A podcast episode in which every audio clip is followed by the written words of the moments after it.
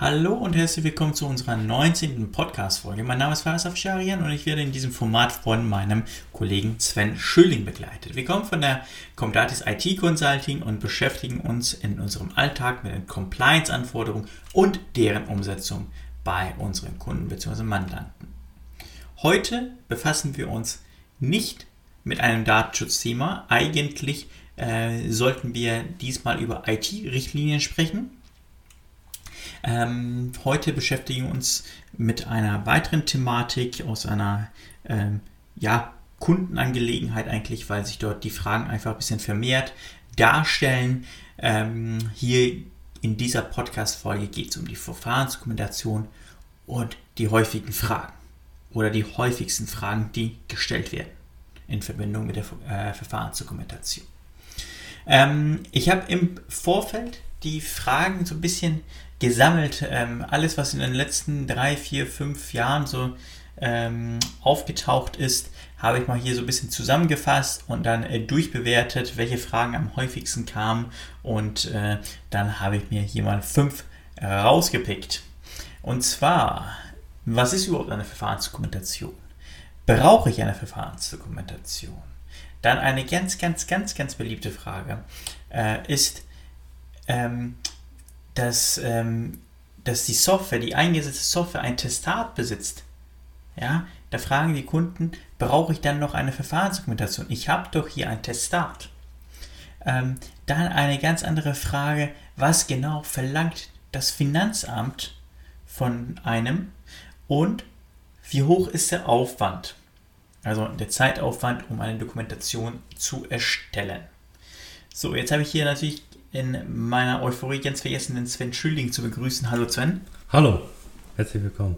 Genau, Sven hat äh, ja schon ein bisschen was davon gehört, hat natürlich auch schon äh, sich mit diesen Fragen auch schon ein bisschen auseinandergesetzt. Nein, ähm, Sven, genau. mit welcher Frage sollen wir anfangen? Ähm, ja, ich würde vorschlagen, wir fangen einfach mit der offensichtlichsten Frage an. Und zwar, ob ich denn eine Verfahrensdokumentation überhaupt brauche. Das ist in der Tat eine ganz, ganz gute Frage. Äh, die offensichtlichste Frage, so wie du es gerade genannt hast, ist auch am einfachsten zu beantworten, nämlich mit einem klaren Ja. Eine Verfahrensdokumentation ist für jedes Unternehmen völlig losgelöst von der Unternehmensgröße oder Form verbindlich.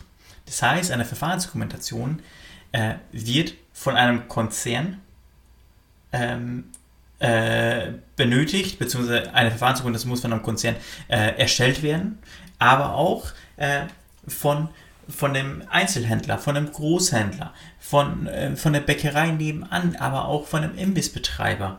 Also quasi durchgehend.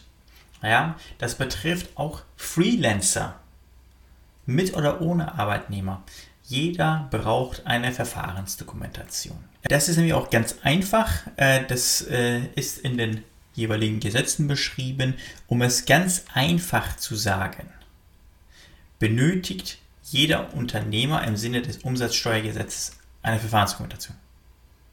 Ja, äh, nach 4 Absatz 1 der Einkommensteuergesetzes äh, braucht jeder bilanzierende Steuerpflichtige eine Verfahrensdokumentation, alle Einnahmeüberschussrechner und ja, wie gesagt, alle Unternehmen im Sinne des Umsatzsteuergesetzes benötigen eine Verfahrensdokumentation. Das, das ist es eigentlich. Jeder braucht eine Verfahrensdokumentation. Ist erstmal, erstmal so ein bisschen die Tatsache, sage ich mal. Jetzt steht man da. Jetzt steht man da, genau. Und jetzt stellt sich natürlich die Frage, wie fange ich denn überhaupt an? Ja, ähm, es gibt im Internet natürlich diverse Vorlagen. Ist die Frage, ob man äh, damit tatsächlich dann dann weiterkommt. Ähm, äh, ich habe gerade schon gesagt, äh, jeder braucht eine Verfahrensdokumentation. Diese Vorlagen beziehen sich natürlich immer auf größere Unternehmen, auf, auf Konzerne vielleicht, ähm, aber auch vielleicht im Mittelstand. Äh, man muss an den Vorlagen natürlich ein bisschen was anpassen immer. Äh, da ist die Frage, ist vielleicht nicht weniger mehr. Ne?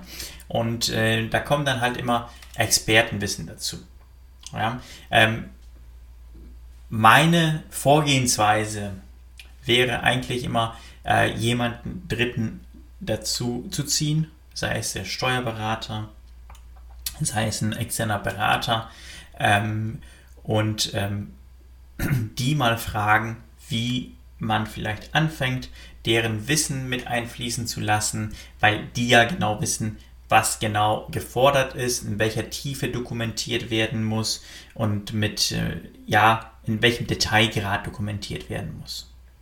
Mhm. Ähm, wenn man jetzt ganz einfach auf einem weißen Blatt Papier anfängt, ist es natürlich ein bisschen, bisschen schwierig. Ja, und ähm, man hat dann auch nicht diese, ja, ich sag mal, ähm, diese Sicherheit, die vielleicht ein Externer mitbringt, um ähm, Risikominimierung zu betreiben. Ja, wenn, wenn ich jetzt das allererste Mal eine Verfahrensdokumentation erstelle, dann werde ich natürlich hundertprozentig viele, viele Punkte einfach außer Acht lassen oder vergessen. Ja, das betrifft beispielsweise das interne Kontrollsystem. Ja, in erster Linie fragt man sich, okay, was ist das? Na, äh, bis einem das äh, so ein bisschen erläutert wird, erklärt wird. Ähm, das können natürlich Externe, die sich damit tagtäglich beschäftigen, dann äh, auch anders liefern. Und zudem kann man natürlich die Arbeit so ein bisschen auslagern und die Arbeit von denen machen lassen und sich auf das Kerngeschäft konzentrieren. Mhm. Ja. Okay. Ja, das ist mir klar, dass ich eine Verfahrensdokumentation benötige. Aber äh, jetzt habe ich die. Entschuldigung, Frage. Sven. Ja. Entschuldigung, Sven. Bevor ich dich, äh, bevor, bevor ähm, du weitersprichst, äh, eine kurz, einen kurzen Nachtrag. Und zwar habe ich gerade gesagt, man kann Experten damit beauftragen, das äh, für einen zu machen. Ja. Ähm, man kann allerdings diese Verantwortung des, des Gesamten nicht außer Hand geben. Das heißt, ähm, ähm, laut GOBD, ich glaube Randziffer 21 ist es, ähm, da wird nämlich ganz klar abgegrenzt. Da wird gesagt, dass die Verantwortung eben ganz alleine durch den Steuerpflichtigen getragen wird und nicht ähm, delegierbar ist. Das heißt, man kann diese Verantwortung nicht auf diesen sogenannten Experten ähm, delegieren, man kann aber auch nicht den Steuerberater dafür verantwortlich machen. Genauso wenig kann man, äh, wenn man zum Beispiel die Daten oder Dokumente in einem ähm, Rechenzentrum hostet, das Rechenzentrum dafür verantwortlich machen, wenn dort irgendwas passiert. Mhm. Der Steuerpflichtige ist immer selbst für alles verantwortlich. Mhm. Na? Genau, sorry, ich wollte ja. dich nicht unterbrechen, aber das kam mir gerade durch den Kopf. Und äh, ja. Ja, kein Problem. Ähm, ja, äh, um das nochmal zu wiederholen, mir ist klar jetzt, dass ich eine Verfahrensdokumentation brauche oder benötige. Aber wie sieht denn so eine Verfahrensdokumentation aus? Ja, ähm, das wiederum ist auch eine gute Frage. Ähm, so eine klassische Vorlage, sage ich mal, gibt es nicht. Ja, es äh, wird auch nicht äh, irgendwo beschrieben, dass das Ganze ähm, in, äh, in einem Word-Dokument beschrieben sein soll oder dass alles verschriftlicht sein soll. Mm, man kann natürlich auch viele Prozesse, sage ich mal, in ähm, Grafiken darstellen. Man kennt es. Ein Bild sagt mehr als tausend Worte. Ähm, aber man kann ganz, ganz grob sagen, beziehungsweise da steht eigentlich in der GUBD, Randziffer 153, dass eine Verfahrensdokumentation ähm, aus einer allgemeinen Beschreibung, einer Anwenderdokumentation, einer technischen Systemdokumentation und einer Betriebsdokumentation ähm, sich zusammensetzt. Ob man tatsächlich dann vier Dokumente dafür braucht, sei mal dahingestellt. Das äh, würde ich persönlich so nicht lösen, sondern ein bisschen anders. Äh, nichtsdestotrotz ähm, ist es tatsächlich so, dass nirgendwo gesagt wird, was wo rein muss. Ja, man kann sich, wenn man zum Beispiel ein Dokumentmanagementsystem hat, man kann sich da an die PKDML richten.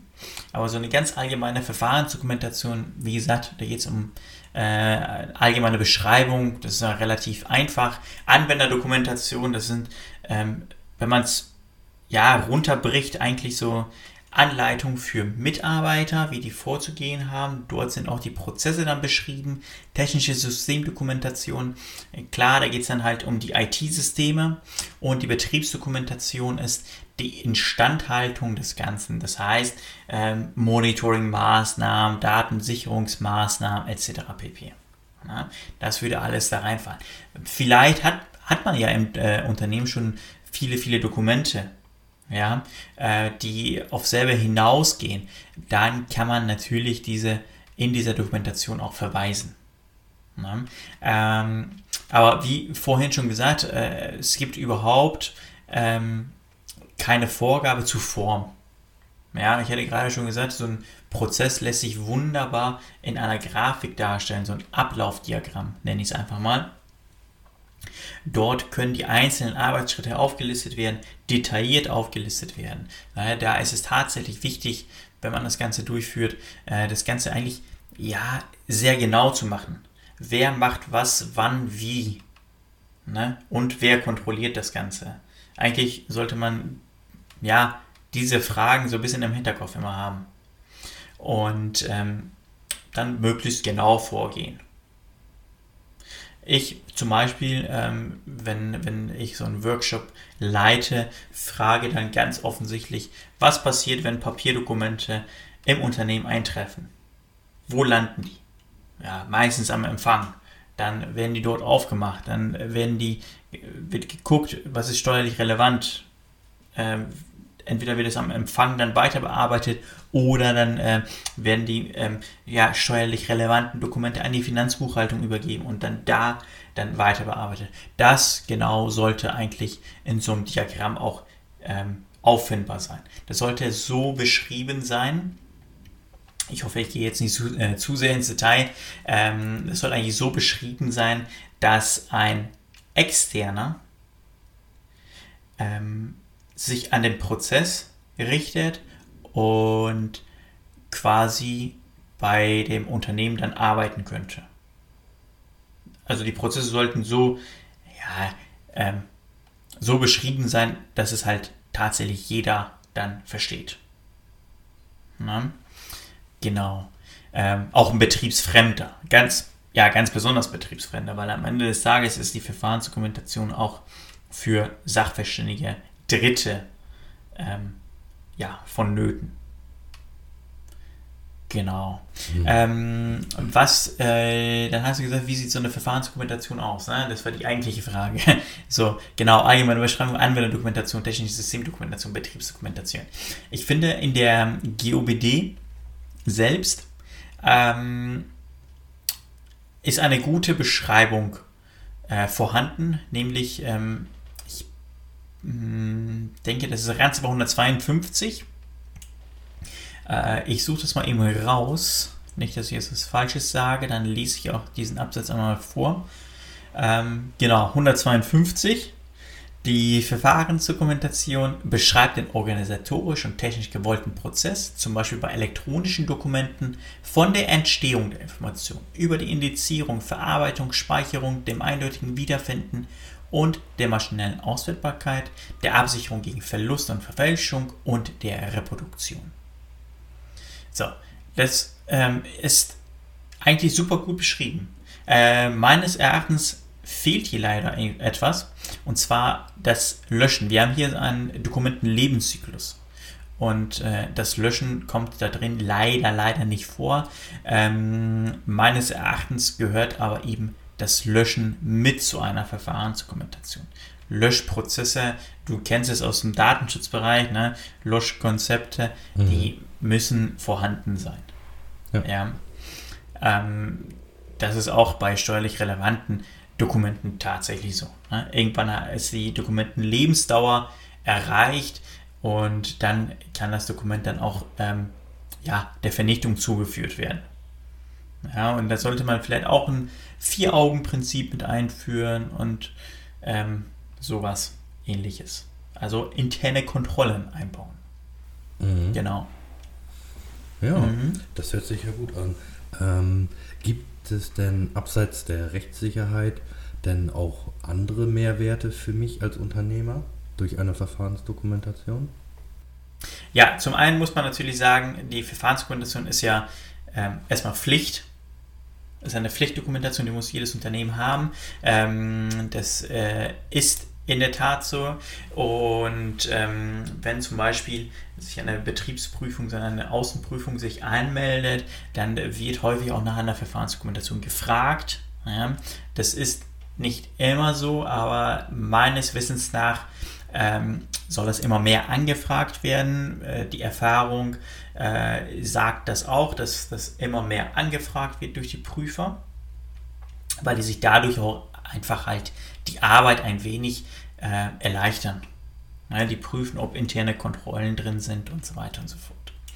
Aber es gibt auch, ähm, wie du es genannt hast, ein, äh, einen Mehrwert, ja, einen ähm, ziemlich großen Mehrwert, wie ich finde. Ähm, wenn ich äh, eine Verfahrensdokumentation habe, ja, häufig ist es so, ähm, dass ich dann nicht nur mehr in meinem äh, CMS-System arbeite, äh, CRM-System arbeite oder in meinem ERP-System arbeite. Häufig ist es tatsächlich so, dass ich noch ein Dokumentenmanagementsystem im Einsatz habe. Diese Dokumentenmanagementsysteme gibt es tatsächlich in verschiedenen Arten und Variationen jeder Preisklasse. Ähm, da muss man natürlich gucken, was passt zu mir.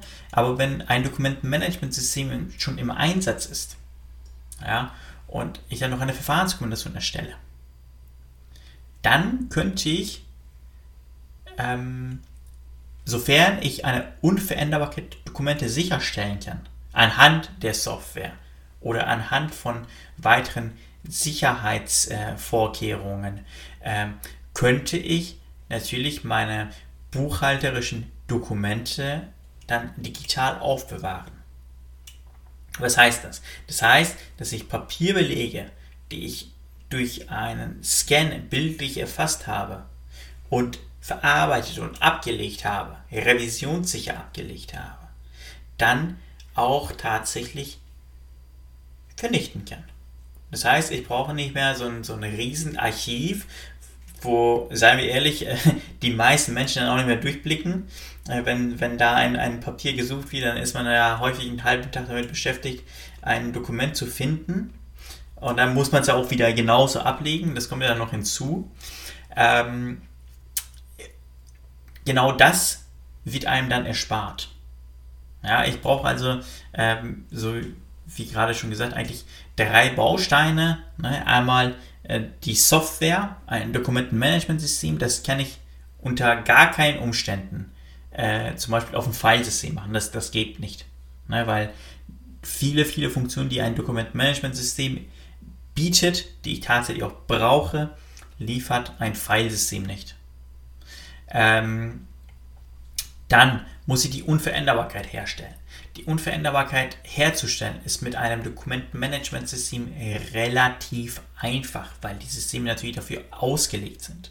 Ja, ähm, laut GUBD tatsächlich kann man das Ganze äh, durch organisatorische Maßnahmen herstellen, durch softwareseitige Maßnahmen und durch hardwareseitige Maßnahmen.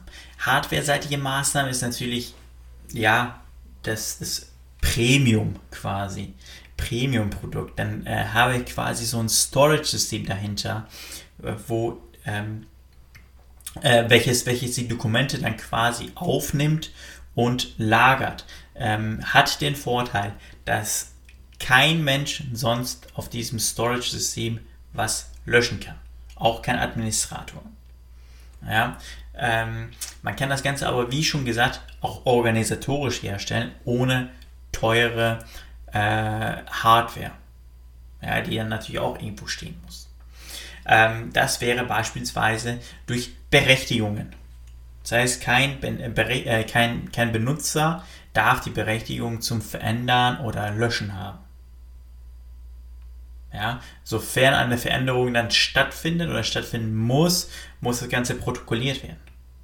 Du siehst zum Beispiel, das war jetzt zum Beispiel eine Funktion, die ein Dokumentmanagementsystem liefert, ja, aber ein Filesystem nicht.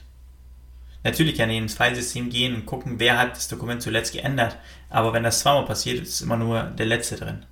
Ne? Also ich habe da keine Protokollierungsfunktion in dem Sinne. Das habe ich mit einem Dokumentmanagementsystem.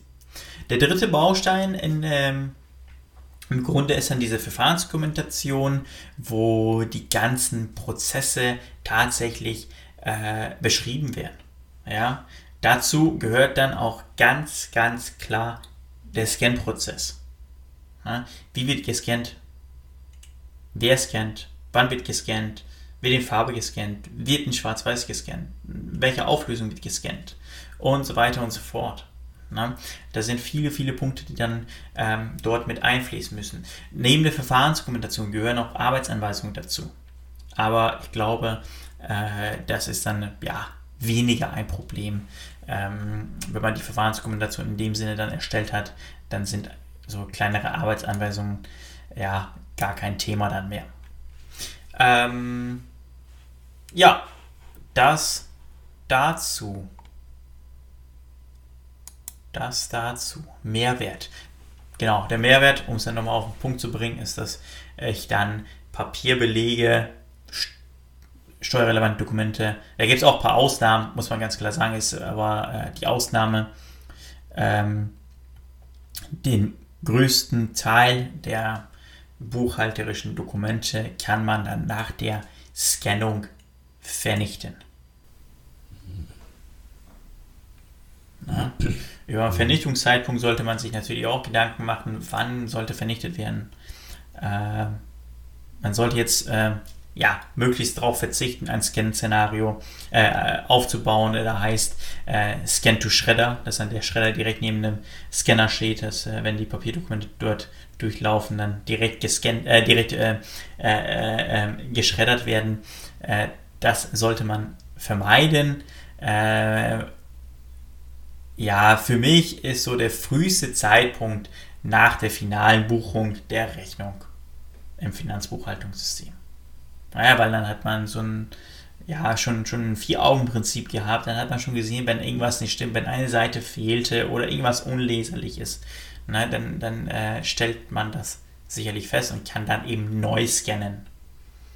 Genau. Ja. Mhm. Das dazu zum Mehrwert. Ich finde, das ist ein Riesenmehrwert. Ja, definitiv. Ähm ja, was genau verlangt denn eigentlich das Finanzamt bei einer Verfahrensdokumentation? Äh, das ist auch eigentlich ganz einfach, das habe ich eigentlich schon gesagt, die Dokumentation ähm, sollte natürlich die Prozesse beschreiben. Ähm, das Finanzamt möchte natürlich auch eine Dokumentation eben mit der Hard- und Software, ne? äh, was ist genau im Einsatz. Ähm, natürlich, wenn wir jetzt in einer virtualisierten Umgebung sind, spielt so eine, ja, Hardware-Umgebung weniger eine Rolle. Ich denke, was damit tatsächlich gemeint ist, ist, ähm, ja, welche Systeme im Einsatz sind. Ja, welche Schnittstellen gibt es vielleicht? Dann sollten eben die Arbeitsabläufe eben klar sein. Äh, die Prozesse sollten klar sein. Das interne Kontrollsystem sollte beschrieben sein. Ähm, dann ähm, sollte man meines Erachtens ähm, vielleicht, ähm, wenn man die Verfahrensdokumentation erstellt, nicht mit Namen arbeiten, sondern mit Rollen und Funktionen. Dann ähm, ist tatsächlich so, dass dann nicht mehr klassisches Beispiel, äh, ich bleibe einfach bei dem Scan-Szenario, dass nicht mehr Herr Meier scannt, sondern äh, Frau Müller. Dann muss sie das ja, weil die Verfahrensdokumentation immer aktuell gehalten werden muss, immer anpassen. Ja, er kann natürlich dann mit Rollen arbeiten. Ihr könnt sagen, okay, der Empfang macht das. Ne? Oder es gibt einen Scan-Operator, der das macht. Ja? Oder die Finanzbuchhaltung macht das. Da hat man so eine, so eine Gruppe von Personen, äh, die dann natürlich dann halt geschult werden müssen in dem Bereich, ähm, die das dann machen ich finde, das, das hilft schon mehr, als äh, wenn man jetzt sagt, Herr Afsharia macht das und das, Herr Schülding macht dies und jenes. Ähm, dann könnte man sagen, okay, die Abteilung XY ist für die und die Arbeit zuständig. Ja. Ähm, Warum? Ich habe es gerade eigentlich schon erwähnt. Diese Dokumentation, diese Verfahrensdokumentation, die muss stets aktuell sein. Das heißt, ändert sich was am Prozess, muss die Verfahrensdokumentation angepasst werden.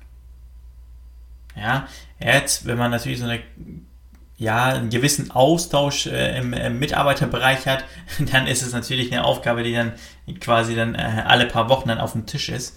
Äh, das sollte man ja vielleicht vermeiden und das lässt sich halt dadurch vermeiden. Dann muss man halt nur daran denken, dass bei jeder Prozessänderung, dass bei jedem Release-Wechsel, dass ähm, bei, wenn wir bei der Hardware bleiben, wenn, wenn Hardware ausgetauscht wird, dass ähm, diese Themen dann behandelt werden und ähm, angepasst werden.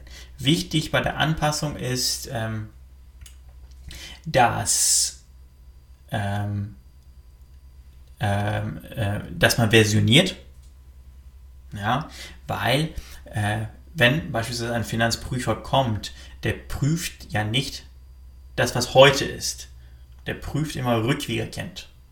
Und dann braucht er natürlich die Dokumentation beispielsweise jetzt in unserem Fall zu Jahr, zum äh, Jahre 2019 und nicht 2020. Na? Wenn wir jetzt im Jahr 2020 einen Eingangsrechnungsworkflow gebaut haben ähm, und er prüft 2019, dann kann er sich das gerne anschauen. Ja, wird ihm aber nicht helfen, wenn er 2019 prüfen möchte. Weil da der Prozess ja komplett anders war. Und äh, das sollte dann immer beschrieben sein. Also Versionierung, ganz, ganz wichtig. Ähm, genau. Mm, ja, und die Prozesse, die sollten halt so beschrieben sein, dass, äh, wie schon gesagt, dass sie durch einen externen oder durch einen sachverständigen Dritten dann leicht nachvollziehbar sind. Ja, ähm, eine Sache fällt mir ein, eine, eine Frage, ähm, äh, hatte ich, glaube ich, ganz, ganz, ganz, ganz oben genannt. Hätte ich vielleicht äh, bei beim Dokumentmanagement-System mit einbringen können. Jetzt hoffe ich, dass ich nicht die Zuhörer hiermit ein bisschen verwirre. Äh, wenn man ein Dokumentmanagement-System hatte, also viele, recht viele Dokumentmanagement-Systeme haben so ein, so ein Software-Testat. Ja, die sind geprüft. Ähm, und diese Software-Testate, äh, die haben Vor- und Nachteile. Ich ähm, weiß noch an dem, ich glaube, mein, mein aller, allererster Kunde, wo ich alleine dann vor Ort war, äh, bei der Comdatis, wo ich eine Verfahrensdokumentation erstellt habe, da hat mir eine Frage gestellt, äh, das habe ich bis heute nicht vergessen, das ist in der Tat, äh, unsere Software hat doch einen Software-Testat warum brauche ich dann noch die Verfahrensdokumentation? Na, man kann sich vorstellen, ich war an dem Tag auch sehr nervös, erster Kunde, wie schon gesagt, äh, das erste Mal alleine unterwegs gewesen als, als Berater. Ähm, und äh, eigentlich aber relativ einfach zu ähm, beantworten. So ein Software-Testat wird erstellt von, ähm, ja, von unabhängigen Wirtschaftsprüfern. Ja, das heißt, ich als äh, Softwarehersteller be, ähm, be, beauftrage einen Wirtschaftsprüfer, ähm, dass er mir so ein Software-Testat gemäß Prüfungsstandard 880 erteilt. Und der kommt dann zu mir ins Haus und prüft halt die Software. Und am Ende des Tages gibt es dann halt ein Zertifikat, wo darin halt beschrieben wird, dass die Software ordnungsgemäß nach GOBD arbeitet. Soweit, so gut. Ähm, aber so eine Software lässt sich natürlich ähm, einrichten und ähm, natürlich auch umstellen und durch diverse Einstellungen auch anpassen. Ja, vielleicht sogar durch Individualprogrammierung anpassen. Das Ganze sieht ja bei jedem Kunden anders aus. Ja, also viele, viele Dokumentmanagementsysteme ist tatsächlich so, äh, dass sie bei, äh, bei einem Unternehmen in der gleichen Branche, in der gleichen ähm, Mitarbeiteranzahl komplett unterschiedlich aussieht. Ja, ähm, dann hilft mir so ein Testat dann auch nicht viel.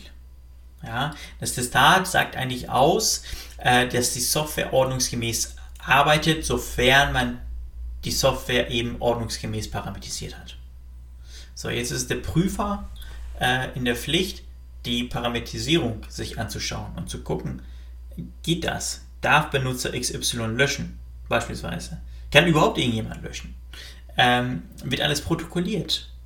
Ne? Das kann ich natürlich auch alles ausstellen, aber die Funktion muss ja erstmal gegeben sein. Ne? Und äh, die Funktion sollte noch aktiviert sein. Ja, wenn keine Protokollierung stattfindet, ist es natürlich ja nicht schön.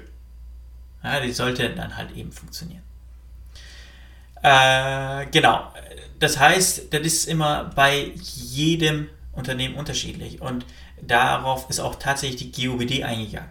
Die haben nämlich geschrieben, dass ähm, Zertifikate oder Testate Dritter zwar bei der äh, Auswahl eines Softwareprodukts dem Unternehmen so als Entscheidungskriterium dienen können, aber diese Testate haben überhaupt keine Bindungswirkung gegenüber Dritte.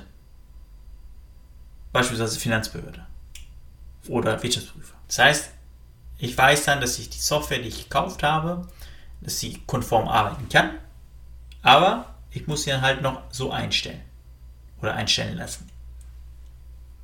Genau. Das dann auch noch zu den Testdaten. Das ist ganz häufig ist tatsächlich so, dass dann gesagt wird, wir haben doch hier so ein, so ein Siegel oder so ein Stempel. Äh, Testat haben wir auch noch, das liegt hier vor. Äh, wieso brauche ich dann noch eine Verfahrenskommunikation? Mhm. Ne? Ähm, man kann in der Verfahrensdokumentation äh, darauf verweisen, dass die Software tatsächlich geprüft worden ist. Mhm.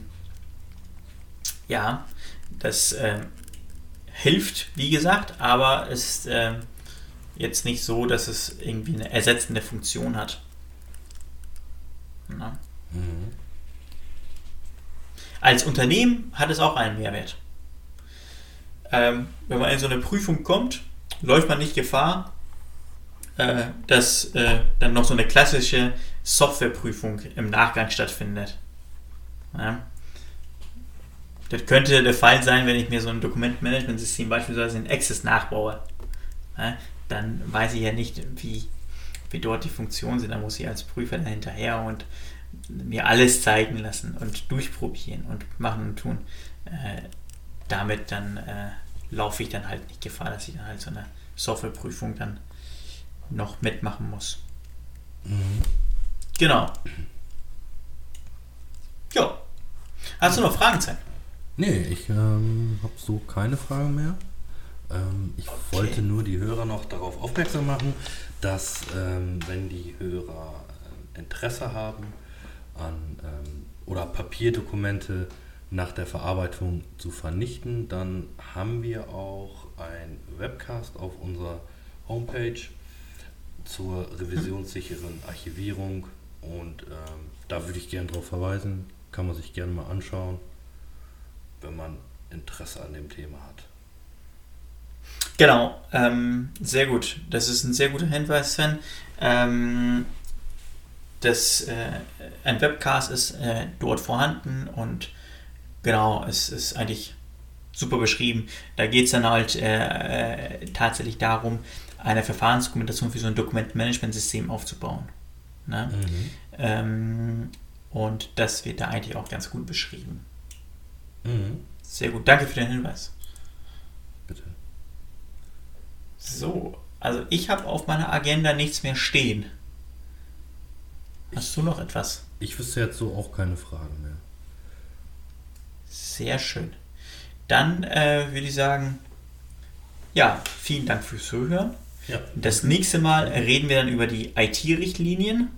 Ich ja. glaube, da hat Sven auch schon ein bisschen was, was vorbereitet. Mhm. Ähm, und ja, dann hören wir uns in einem Monat.